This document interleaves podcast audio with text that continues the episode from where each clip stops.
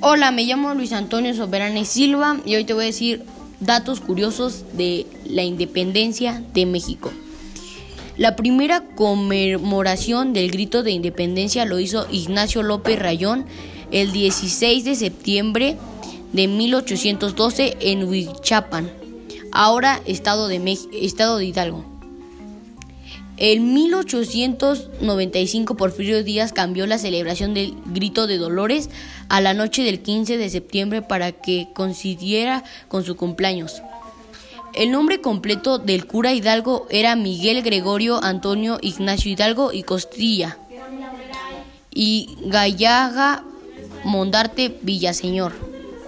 La campana de la parroquia de Dolores que se utilizó el día del grito de la independencia, fue trasladada en 1896 desde Guanajuato hasta el Palacio Nacional de la Ciudad de México.